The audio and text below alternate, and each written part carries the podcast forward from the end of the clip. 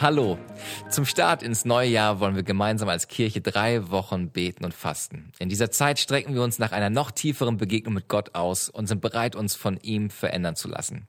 Ich bin überzeugt, dass der Segen, den wir in den letzten zwei Jahren als Kirche erlebt haben, darauf zurückzuführen ist, dass wir Gott ehren, indem wir am Anfang eines jeden Jahres uns drei Wochen Zeit nehmen, um ihn zu suchen.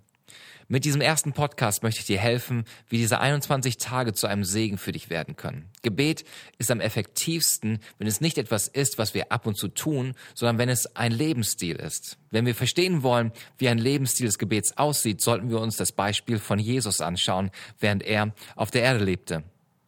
Wir lesen im Markus Evangelium Kapitel 1, Vers 35, früh am Morgen, als es noch völlig dunkel war, stand Jesus auf, verließ das Haus und ging an einen einsamen Ort, um dort zu beten.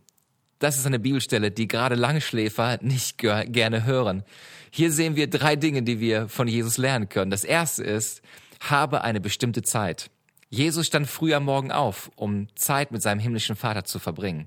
Mache in diesen 21 Tagen Verabredung mit Gott sei es als erstes am Morgen, in deiner Mittagspause oder am Abend und bleibe treu dabei.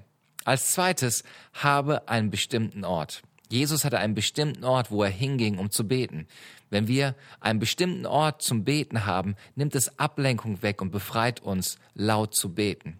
Als drittes habe einen bestimmten Plan. Als Jesus seine Jünger lehrte zu beten, gab er ihnen einen Gebetsleitfaden, den wir das Vaterunser nennen. Da sollten auch wir einen bestimmten Plan für unsere Gebetszeit haben. Hilfreich könnte folgender Rahmen sein. Zehn Minuten Lobpreis. Höre Lobpreismusik und singe mit. Wenn du ein Instrument spielst, dann singe und spiele und bete Gott an.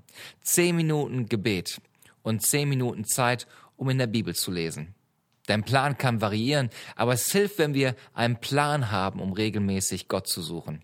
Ich glaube, dass Gebet und Fasten einer der Hauptgründe für ein Leben im Segen ist. Während wir fasten und beten, um Gottes Willen und Führung zu erfahren, setzt unser Gehorsam gegenüber Gottes Wort Dinge in unserem Leben frei wie Gunst Gottes, göttliche Versorgung, Heilung und übernatürliche Freisetzung. Und was bedeutet eigentlich Fasten? Fasten bedeutet, bewusst auf etwas zu verzichten aus einem geistlichen Grund. Fasten bringt dich in eine tiefere und kraftvollere Beziehung zu Gott. Warum fasten wir? Wir fasten, um Antwort und Führung von Gott zu suchen, um für andere Menschen zu beten und Freisetzungen in schwierigen Situationen zu erleben. Und wie sollten wir fasten? Die Bibel sagt in Matthäus 6, Vers 17 bis 18, dass wir im Verborgenen fasten sollten.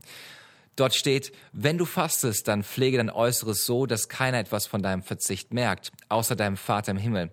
Denn er ist auch da, wo niemand zuschaut. Und ein Vater, der auch das Verborgene sieht, wird dich dafür belohnen. Wir wollen nicht gelobt werden von Menschen, wie toll wir sind, dass wir fasten, sondern wir suchen den Lohn von unserem Vater im Himmel. Und im Hebräer 11, Vers 6 heißt es, denn Gott hat nur an dem Menschen gefallen, die ihm fest vertrauen. Ohne Glauben ist es unmöglich. Wenn er mich zu Gott kommen will, muss darauf vertrauen, dass es ihn gibt und dass er alle belohnen wird, die ihn suchen. Das bedeutet, wenn wir fasten, sollten wir es im Glauben tun und nicht aus Verpflichtung oder aus Ritual. Diese 21 Tage werden dir, unserer Kirche, die Kraft und den Glauben geben, die wir für das Jahr 2020 brauchen. Es geht in der Fastenzeit nicht darum, dass wir Gott überreden, etwas für uns zu tun, sondern darum, uns vorzubereiten, was Gott in und durch uns tun möchte.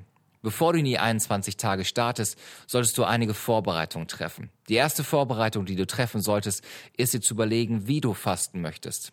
Es gibt verschiedene Arten des Fastens. Du kannst auf bestimmte Lebensmittel oder Aktivitäten verzichten. Zum Beispiel könntest du dich entscheiden, kein Fleisch zu essen oder kein Fastfood, keine Süßigkeiten, kein Kaffee zu trinken. Es könnte auch das Fasten einer bestimmten Tätigkeit oder Angewohnheit beinhalten, wie Fernsehen oder Netflix oder Playstation oder Social Media Fasten wie Instagram oder Facebook.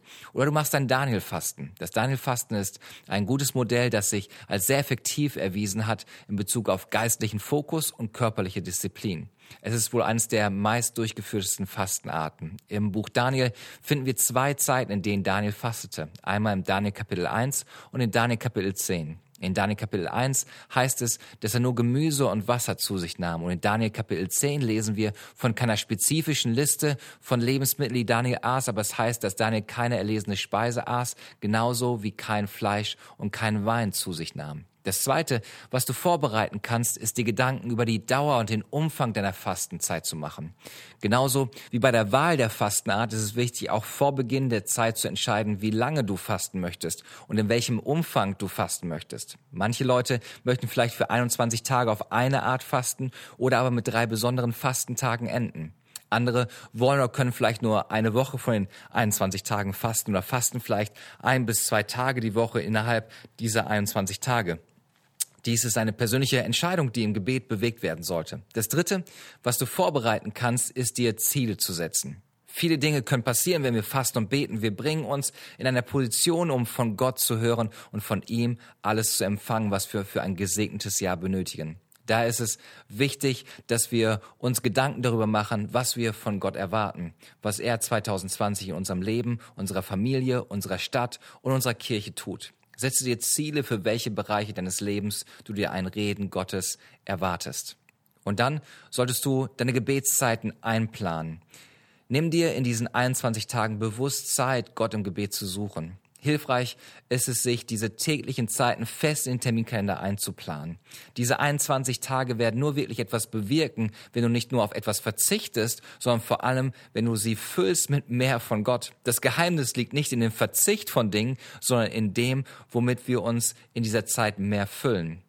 Wir haben tägliche Podcasts vorbereitet, die auf das jeweilige Tagesthema näher eingehen und dich inspirieren und ermutigen werden. In diesem Sinne wünsche ich dir eine gesegnete Fasten- und Gebetszeit. Ganz herzlich möchte ich dich zu unserem Gottesdienst heute um 10.30 Uhr und 12 Uhr im Holiday Inn auf der Toulouse Allee einladen. Außerdem findet heute im Rahmen der Allianz Gebetswoche um 16 Uhr ein Gebetsgottesdienst im Jesushaus auf der Grafenberger Allee statt. Ich würde mich freuen, dich in einem dieser Gottesdienste zu sehen. Thank you.